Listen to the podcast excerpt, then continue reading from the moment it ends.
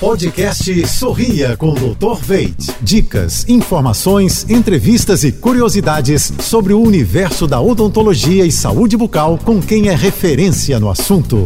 Oferecimento: implantes dentários com longa vida. Veit Smile, produtos Oral Care, criados pela clínica Dr. Veit. Olá pessoal, tudo azul? A sensibilidade dos dentes pode acontecer por diversos fatores. Dentre eles estão dentes mal posicionados, escovação traumática ou até mesmo a retração gengival. O tratamento da sensibilidade dentinária sempre terá o objetivo de remineralizar o esmalte que se degradou.